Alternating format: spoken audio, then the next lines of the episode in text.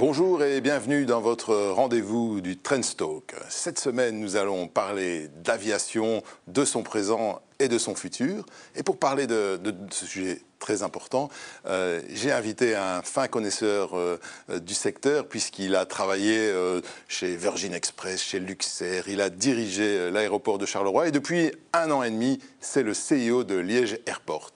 Bonjour Laurent Jossard. Bonjour Monsieur Le Cavel. Alors en ce mois d'août, c'est encore les vacances. Hein. une partie de nos téléspectateurs sont peut-être partis euh, à l'étranger. Donc je propose qu'on commence par parler du, transport de passagers, qui n'est pas le, secteur numéro un à, Liège, mais vous en faites quand même du, du passager. Oui, je vous rassure, euh, l'aéroport de Liège porte bien son nom, puisque la plupart de nos passagers viennent de la province de Liège. Donc euh, nous avons l'ambition de faire 200 000 passagers, ce qui est relativement modeste par rapport à un aéroport comme Charleroi, mhm. qui flirte avec les 10 millions, ou Zaventem plus de 20 millions. Mais donc on a vraiment euh, une proposition de destination vacances, que ce soit la Grèce, l'Espagne, le Maroc ou la Tunisie, aux gens qui sont aux alentours de l'aéroport, avec une trentaine de vols euh, par semaine en été, une dizaine euh, l'hiver. Ça représente, je dirais, 2-3% euh, de nos activités. c'est important parce que ça permet de servir la communauté locale, mais ça reste relativement anecdotique si on prend l'ensemble de nos activités. Et il n'y a pas d'ambition ou de souhait de spécialement croître dans, dans ce domaine-là? Bah, je dirais que le souhait, c'est quand même de passer peut-être à 400 000 passagers, ce qui reste somme toute relativement modeste, mais, c'est doublé, voilà. doublé, euh, doublé, la mise. Euh, et ça reste relativement modeste parce qu'aujourd'hui, il faut avouer que la place est prise avec Zaventem, Charleroi, avec une offre de destination qui dépasse la centaine pour chaque aéroport. Vous avez également proche de Liège Cologne. Mmh. Donc vous avez un choix qui est vraiment énorme aux alentours. Donc, ça serait déraisonnable de vouloir investir dans les activités passagers. Donc, on le fait de manière modeste. On démarche, bien entendu, de nouvelles compagnies aériennes, mais on a des ambitions qui sont mesurées. Et vous avez évoqué donc les autres aéroports. Est-ce qu'il y a une, concertation ou bien vous êtes vraiment des concurrents euh, et on, se tire dans les pattes à l'occasion ou bien on, a chacun ses spécificités et on trouve un modus vivendi? Je dirais qu'il n'y a pas de concertation euh, particulière euh, avec ni Zaventem ni Charleroi, mais c'est un petit peu le marché qui décide. Quand vous allez voir une compagnie aérienne, vous devez la convaincre de venir dans votre aéroport plutôt qu'un autre. Et beaucoup de compagnies aériennes disent écoutez, l'aéroport est trop petit, il n'est pas connu à l'étranger, mmh. donc on va préférer aller à Charleroi ou à Saventem. On a la chance d'avoir un partenaire de longue date qui s'appelle TUI, qui est à Charleroi, à Saventem, à Ostende et Anvers, et qui est à Liège également pour servir la communauté au sens large, on va dire le Grand Liège. Mais en tout cas, on démarche d'autres compagnies, mais euh, avec relativement peu de succès parce qu'on n'a pas la crédibilité des autres aéroports. Et là, euh, élément d'actualité, comme on voit les, déboires de, Charleroi avec Ryanair pour l'instant. Est-ce que ça ne vous donne pas des idées? Est-ce que vous n'avez pas envie d'offrir des, alternatives à ces voyageurs un peu désemparés? Écoutez, Ryanair et Charleroi, c'est comme un vieux couple. Hein. Il y a des scènes de ménage, mais à la fin, ils se réconcilient toujours.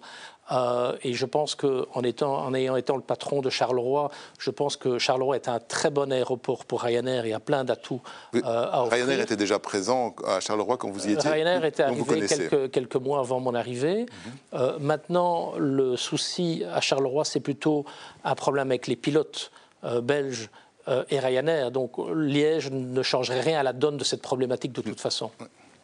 Ok, ben, on va parler maintenant alors du, core business de l'activité principale à Liège, le, fret. Hein. de, ce que je lis, vous êtes cinquième, sixième, quatrième euh, au niveau des aéroports européens en, matière de fret, hein, donc vraiment dans, le top. Euh, ben, quels sont les atouts spécifiques? Qu'est-ce qui a fait que cet aéroport atteint ce, ce niveau-là dans le classement européen? Eh bien, c'est important de le rappeler. En tout cas, on est le premier aéroport belge au niveau cargo. Donc, on est grosso modo deux fois plus grand que Zaventem au niveau des volumes cargo. On est dans le top 5 euh, européen, on est dans le top 20 mondial. Ah euh, donc, on est vraiment à la fois un nain au niveau passager. On est un peu une star dans le star system du cargo. On est connu un petit peu partout donc, dans le monde. Et qu'est-ce qui a fait le succès de l'aéroport de Liège depuis l'arrivée de, TNT il y a pratiquement 25 ans? C'est tout d'abord sa localisation. On l'oublie, mais un aéroport cargo, il ne sert pas un pays, il sert, je dirais, une région, il sert l'Europe. Et donc, au départ de Liège, en une journée de camion, vous pouvez atteindre grosso modo 250 millions de consommateurs. Et donc c'est ce qui fait grosso modo la force, c'est, je dirais, cette localisation. Et comme je le disais, le passager est infime chez nous, le cargo représente la grosse part du lion, et donc chez nous, on peut proposer des services spécifiques, une expertise. Nous aidons nos clients même à trouver euh, des logisticiens pour remplir leurs avions. On a une très grande qualité de service et donc on peut se différencier au niveau de l'offre par rapport à d'autres aéroports qui ont plutôt un focus sur le passager qui est plus rentable. Hmm. Et donc on a vraiment un service dédié cargo. Rajouter à cela, on a bien entendu une ouverture H24, ce qui est, je dirais, relativement rare euh, en Europe euh, et sans restriction, qui permet de donner de la flexibilité euh, aux opérateurs. Et au fil des années, nous avons constitué une communauté, un écosystème cargo. Il y a bien entendu les compagnies aériennes cargo, mais il y a surtout les logisticiens. Il y a les Kuehne-Nagel, les Bolloré, les DB Schenker, les DSV, qui remplissent les avions de nos clients en compagnie aérienne.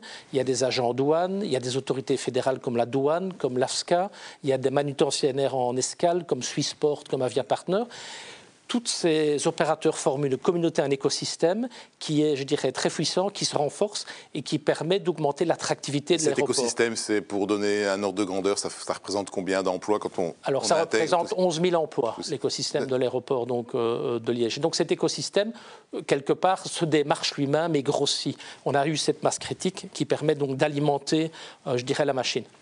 Est-ce que ça permet aussi d'avoir un, développement euh, économique euh, classique, avoir des entreprises qui disent ben, je vais m'installer là parce que j'ai les logisticiens, j'ai l'aéroport et donc je vais faire ma production ici juste à côté? Oui, vous avez 150 entreprises qui sont sur le site de l'aéroport. Euh, et qui sont liés de près ou de loin à l'activité de l'aéroport. Et la proximité permet effectivement un import et un export qui est plus facile. Et donc, effectivement, ça renforce l'attractivité euh, du site. il y a également euh, une, comment dire, un point fort de l'aéroport de Liège qui est rarement cité, c'est les réserves foncières. Nous avons 200 hectares qui sont dédiés, selon le plan de secteur, au développement de l'aéroport et qui sont disponibles pour des constructions de logistique, pour une extension de l'avion avec des dalles d'avion, euh, pour accueillir des investisseurs. Et donc, c'est une réserve foncière qui est relativement rare dans les aéroports européens de grande taille. Cette réserve, elle pourrait être utilisée, euh, quelles, affectations euh, auxquelles vous pensez? Alors, les affectations, donc, nous sommes en train de retravailler sur un master plan suite au permis que nous avons eu fin janvier 2023. Ah donc, c'est pour reconstruire plus de parkings d'avions, des halls pour manutentionner le fret. Et nous avons également au périmètre de l'aéroport des surfaces dédiées à des halls logistiques, par exemple. Nous développons également une offre de bureaux euh, sur l'aéroport. Donc, il y a différents usages, je dirais, divers et variés vous avez parlé de ce permis, hein, qui a fait la, une de l'actualité pendant quand même quelques semaines. Et donc, vous, votre, euh, votre master plan prévoyait de porter le nombre de mouvements de, 40 à 67 000 hein, d'ici 2040. Finalement, on a trouvé un accord politique 55 000. Euh, pour vous, c'est quoi? C'est un bon compromis à la belge ou à la wallonne, euh, en l'occurrence, ou bien ça va vraiment compliquer le développement de l'aéroport?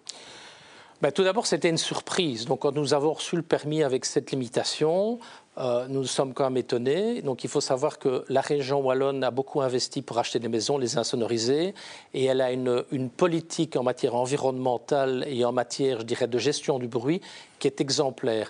C'est probablement la politique la plus ambitieuse au monde, avec quand même 450 millions d'euros qui ont été mis dans la corbeille pour les riverains.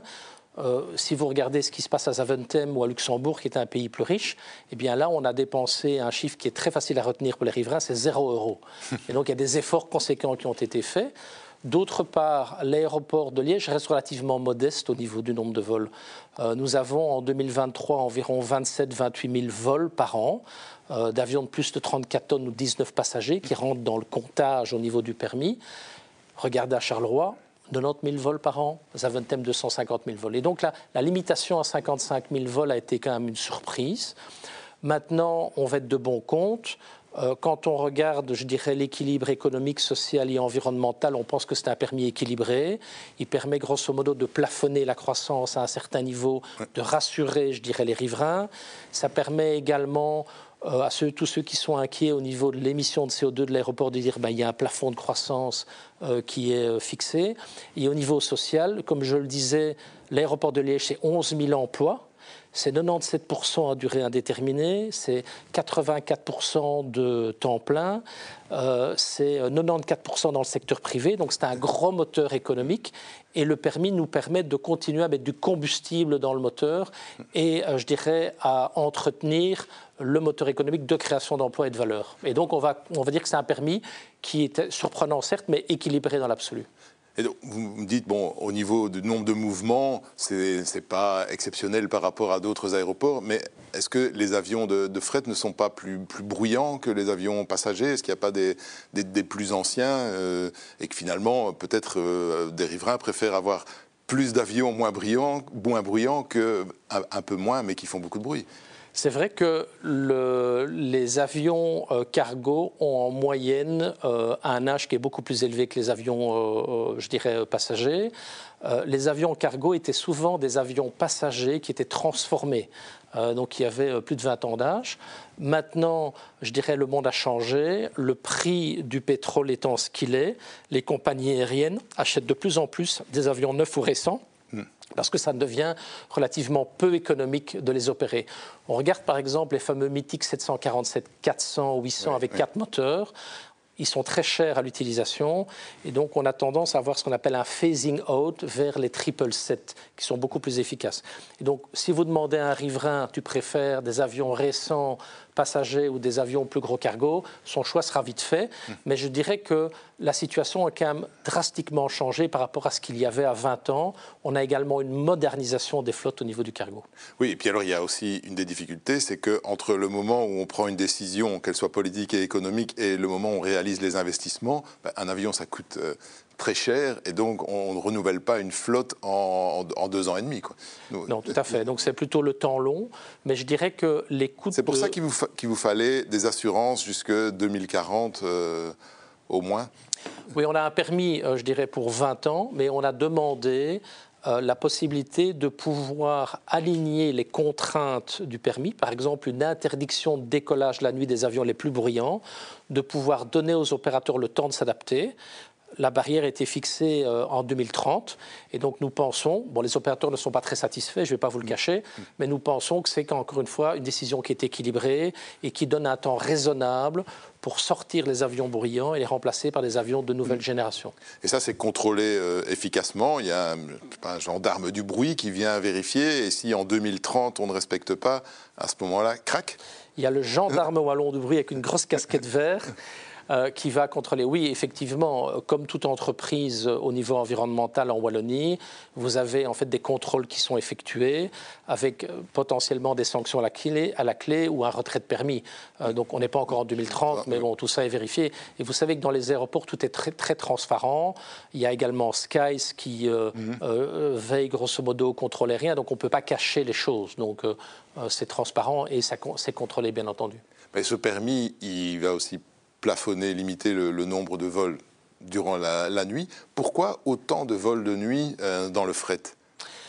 Alors, l'aéroport de Liège s'est construit sur les vols de nuit. Hein. Si vous euh, plongez dans votre mémoire, fin des années 90, vous avez TNT qui arrive à Liège. TNT, c'est de l'e-commerce. Donc, l'e-commerce, c'est quoi? Des camions qui arrivent en fin de journée, des avions qui arrivent en fin de soirée, qui repartent très tôt le matin. Euh, et donc, vous devez, dans le fret express, collecté en fin de journée et délivré donc tôt le matin. Et donc l'aéroport de Liège était grosso modo 100% de nuit il y a 25 ans. Aujourd'hui, depuis 2022, on a basculé dans un monde de jour. 2022, un peu plus de 50% des vols étaient des vols de jour. En 2023, on aura 60% de vols de jour. Si on regarde les gros avions bruyants, 65 à 70% sont des avions donc de jour. Donc on a vraiment changé de statut. Mmh. On a changé notre mécanisme de redevance d'atterrissage et de décollage au 1er janvier 2023, où on facture beaucoup plus pour les vols de nuit et les avions bruyants. Donc on a également adapté nos mécanismes financiers pour inciter les sociétés à avoir des comportements plus vertueux quelque part. Cependant, nous avons encore 40% de vols de nuit. C'est nécessaire pour les activités de FedEx, qui vont rester comme DHL ou comme UPS des activités fondamentalement de nuit. Mais pour les autres activités, nous avons également besoin de vols de nuit pour plusieurs raisons. Quand vous avez des périssables, par exemple, dans un avion qui doivent aller à Rungis le matin sur les marchés matinaux, ils arrivent, je dirais, en début de nuit, ils partent en camion. Hmm. Euh, quand vous avez des avions qui partent d'aéroports congestionnés dans certains pays asiatiques, où il y a des slots seulement à certaines périodes de la journée, mécaniquement, vous pouvez arriver au milieu de la nuit. Euh, vous avez également une ponctualité dans le cargo qui est malheureusement relativement faible. On, considère souvent que la flexibilité est consubstantielle à l'activité cargo. On mesure le retard d'un vol passager quand il a 15 minutes de retard. Dans l'avion cargo, il n'y a personne qui se plaint, en tout cas dans les sautes. Et donc on mesure le retard après une heure. Et dans les périodes de euh, forte activité, plutôt l'hiver, avec des conditions météo qui peuvent parfois être dégradées, vous avez une ponctualité qui peut chuter en deçà de 50%. Donc si vous aviez un vol qui était programmé pour 16 euh, heures, il peut arriver parfois à 2 heures du matin. Les, opérateurs, ben, qu'est-ce qu'ils vous disent quand on, plafonne les, vols de nuit? Euh, Vous m'expliquez qu'il y a une proportion de plus en plus grandes qui, qui opèrent euh, en journée. Euh, est-ce que leur modèle économique tient toujours euh, Est-ce que vous avez dû Enfin, qu'est-ce que vous avez dû négocier avec eux? Écoutez, tous les opérateurs économiques sont toujours mécontents quand vous mettez des plafonnements, des restrictions. Donc, il faut expliquer, euh, il faut expliquer le contexte. Euh, il y a des pays où ils sont encore plus mal logés. Amsterdam, par exemple, a réduit son nombre de vols. Ici, on a quand même la capacité de croître. Et donc, euh, il y a beaucoup d'explications qui doivent être données. Et ce qui importe pour nous, c'est que les restrictions soient compatibles avec l'exploitation de nos clients, que ça permette de délivrer une rentabilité, sinon ils ne seront plus là. On est dans un modèle très concurrentiel. Et ou que ça leur permette de donner du temps pour grosso modo se transformer. Après, quelque part, ceux qui ne sont pas contents vont partir. on constate qu'aujourd'hui, en tout cas, ils sont plutôt contents et on a de nouveaux opérateurs qui arrivent. Ah oui, donc il y a, c'est vrai que certaines marchandises peuvent très bien attendre un, alors peut-être pas 15 jours, mais, mais un, petit délai avant d'être réexpédié, euh, ça, ça, dépend. Tout à fait, mais un avion au sol est un avion quelque part qui coûte cher. Euh, et donc euh, la flexibilité est quand même très importante dans le modèle économique de beaucoup de compagnies aériennes cargo. Alors, dans les compagnies, euh, de, les compagnies qui sont présentes à Liège, une dont on a énormément parlé ces dernières années, c'est Alibaba. Hein, quand ils sont installés, leur filière logistique, leur filiale logistique, on, on, parlait de 1000 emplois directs et 2000 emplois indirects. Est-ce qu'on est bien dans cette échelle-là? Alors je pense que les 1000 emplois, les 2000 emplois, c'est grosso modo une fable urbaine que moi je n'ai jamais entendue. Donc on a parlé dans les médias à l'époque de 900 emplois euh, à l'issue de l'ensemble des investissements euh, d'Alibaba. Aujourd'hui, Alibaba c'est plutôt sa, euh, sa, branche logistique qui a comme client principal Alibaba, mais d'autres clients. Ce sont deux sociétés séparées. Chinao, d'ailleurs, va faire son entrée en bourse dans les mois qui viennent. Donc, c'est vraiment une entité complètement séparée. Euh, Chinao a finalisé sa phase 1 depuis grosso modo euh, un an et demi. Euh, ils ont créé 300 emplois, ce qui est tout à fait, je dirais, conforme à la limite aux obligations, je dirais, urbanistiques mhm. en Wallonie pour des zones d'activité économique. Ils sont en phase de permis euh, pour la phase 2. C'est environ 50 000 m2 euh, complémentaires. Et donc là, il y aura des emplois qui seront complémentaires. Mais c'est important que vous parliez donc de China parce que ça défraye souvent la, chronique, la, chronique, je dirais, euh, dans les médias. Et je pense qu'on leur fait un mauvais procès. de un, China est un acteur logistique, Alibaba est un acteur d'e-commerce comme Zalando, comme Amazon. Ils ne fabriquent pas des puces électroniques euh, ou des caméras de surveillance, et donc je dirais, ou des serveurs informatiques. Et donc je pense qu'on est simplement dans la logistique euh, pure et dure. Euh, Alibaba a beaucoup servi les intérêts de l'aéroport parce que quand vous allez en Chine démarcher les compagnies aériennes et que vous dites qu'Alibaba ou China ou chez vous, quelque part vous achetez du crédit. donc ça donne beaucoup de crédibilité à l'aéroport et donc c'est un outil marketing qui est magnifique. Euh, c'est quand même Liège qui a gagné l'appel d'offres européenne d'Alibaba pour s'implanter à Liège et donc il dessert l'intégralité euh, donc, euh, de l'Europe chez nous. Si les détracteurs, à force grosso modo de charger la barque, voyaient Chinao déménager et aller en Verse ou aller en Hollande, ça servirait toujours le même marché européen, mais ça simplement, ça ne serait pas chez nous. Donc je pense que, encore une fois, on leur fait un mauvais procès.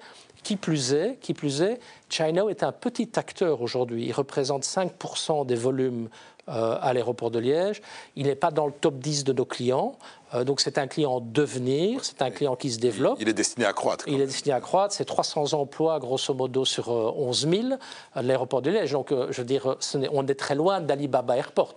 J'espère qu'on le deviendra un jour parce que ça veut dire qu'ils auront grandi de manière exponentielle. Mais je dirais aujourd'hui, c'est un acteur important, stratégique, mais qui reste relativement modeste mm. par rapport à la totalité de nos activités. Et le, le ralentissement de, l'économie chinoise, est-ce que ça impacte alors le, business? Est-ce que du coup, ils, ont un peu moins de, flux euh, que ce qu'on espérait quand ils sont arrivés? Alors je dirais que euh, Alibaba n'est pas soumis trop au ralentissement de l'économie euh, chinoise, c'est plutôt son positionnement commercial vis-à-vis d'Amazon ou Zalando ou d'autres marketplaces, je dirais.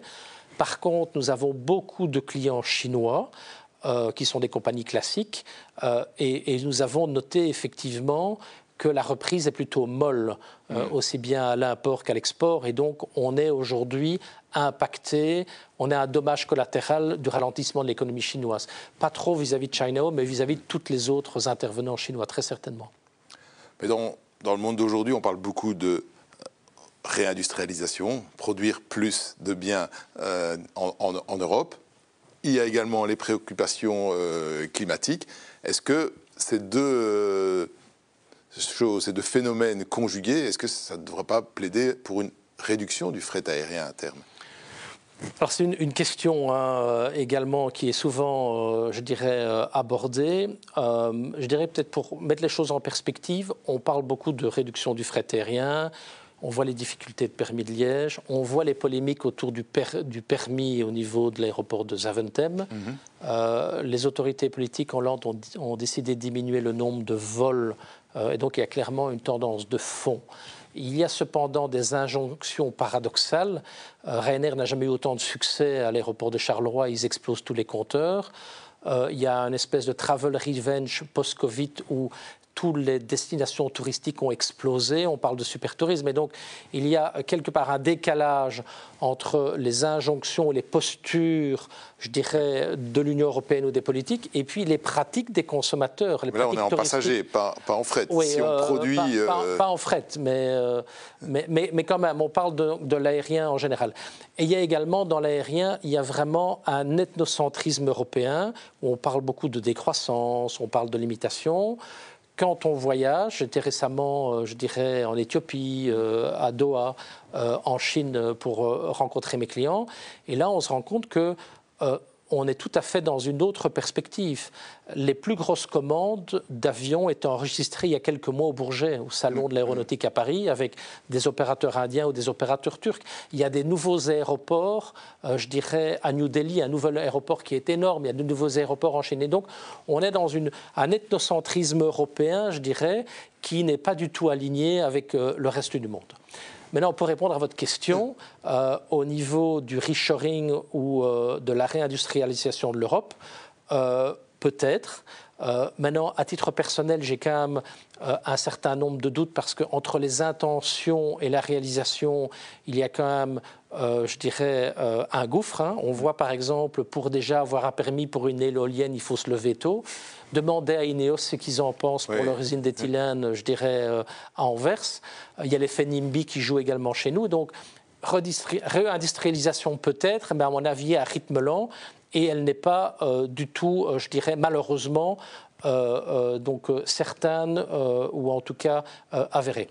Mais qui plus est, à l'aéroport de Liège, comme je vous le disais, on a des atouts qui sont vraiment euh, uniques par rapport à nos pairs européens et on mise beaucoup sur la conquête de parts de marché par rapport à nos concurrents. Mmh. Ce sont principalement Francfort, Amsterdam et Paris. Euh, et donc, euh, si le marché devait rester flat ou même diminuer, nous pensons avoir les atouts pour simplement attirer des acteurs chez nous et augmenter nos parts de marché.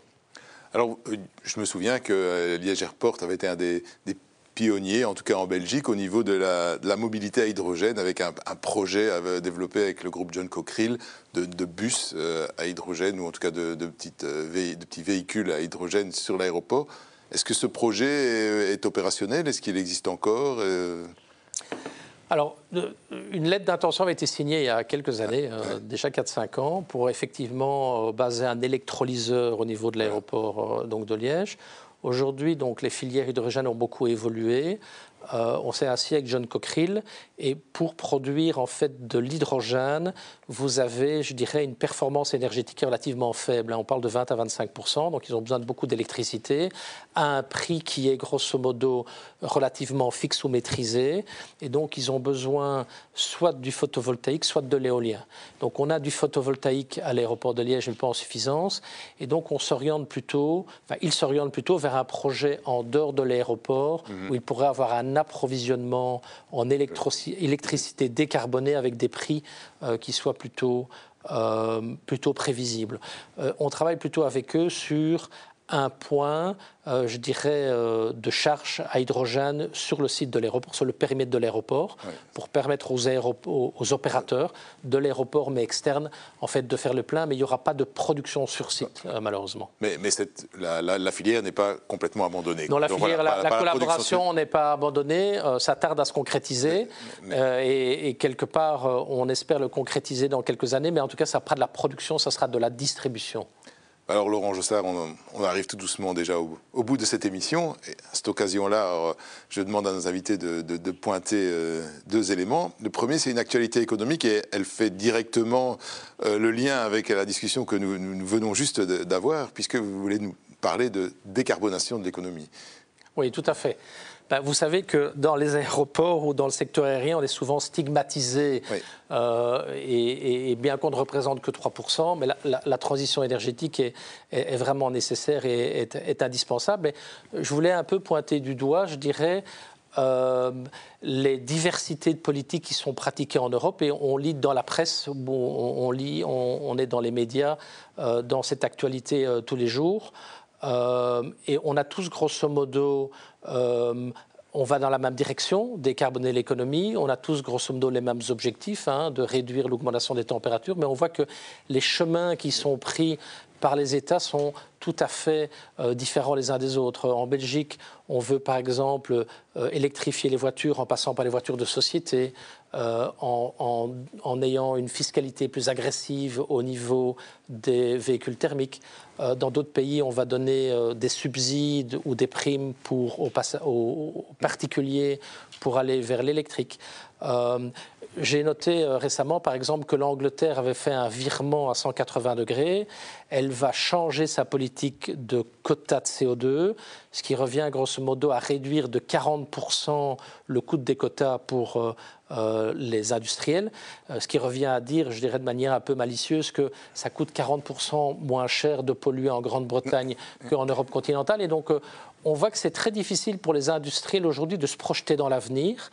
il y a l'Inflation Reduction Act aux États-Unis qui donne des subsides, je dirais, énormes pour une production locale.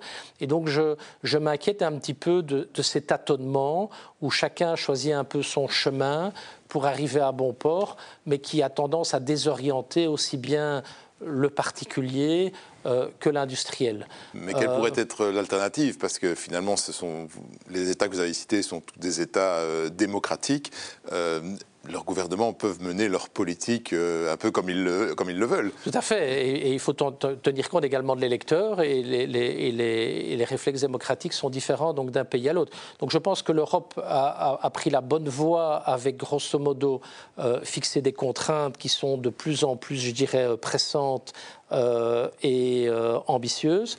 mais je pense qu'il est vraiment important de, mettre en place cette fameuse euh, comment dire, taxe à l'entrée pour euh, les produits qui ne respectent pas le fair level playing field au niveau mm. de CO2.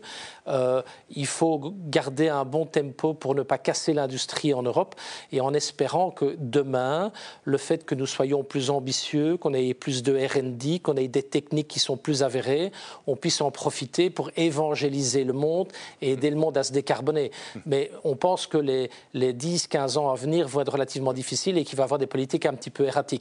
C'est compliqué. Je ne voudrais pas être politique aujourd'hui parce qu'il n'y a personne qui a une boule de cristal et euh, on, ne se rendra compte que dans 10-15 ans, qui avait choisi la meilleure voie pour arriver à bon port. Oui, puis surtout, il n'y a a priori pas une solution miracle, mais il y aura une addition de nombreuses petites solutions. Alors, le Conseil culture, là, vous m'avez dit, ce sera une surprise, donc je vous donne la parole pour cette surprise. Très bien. vous aviez parlé euh, euh, d'un livre, et quand on donne des interviews, on demande souvent un livre, et bon, on prend le, livre de l'été. Et là, j'ai plutôt un livre que je cite souvent et qui m'inspire beaucoup. C'est un livre qui s'appelle Le Guépard, qui n'est pas un film, mais qui est d'abord un livre. Euh, d'un illustre inconnu italien, euh, je pense qui est mort avant la reconnaissance littéraire de son ouvrage. Et dans Le Guépard, c'est grosso modo euh, l'avènement de Garibaldi en Italie dans les années 1850-1860. Il y a une phrase qui est extraordinaire qui dit il faut que tout change pour que rien ne change. Et je dirais qu'en Europe, on est un peu à la croisée des chemins. On a acquis un niveau de bien-être matériel relativement important.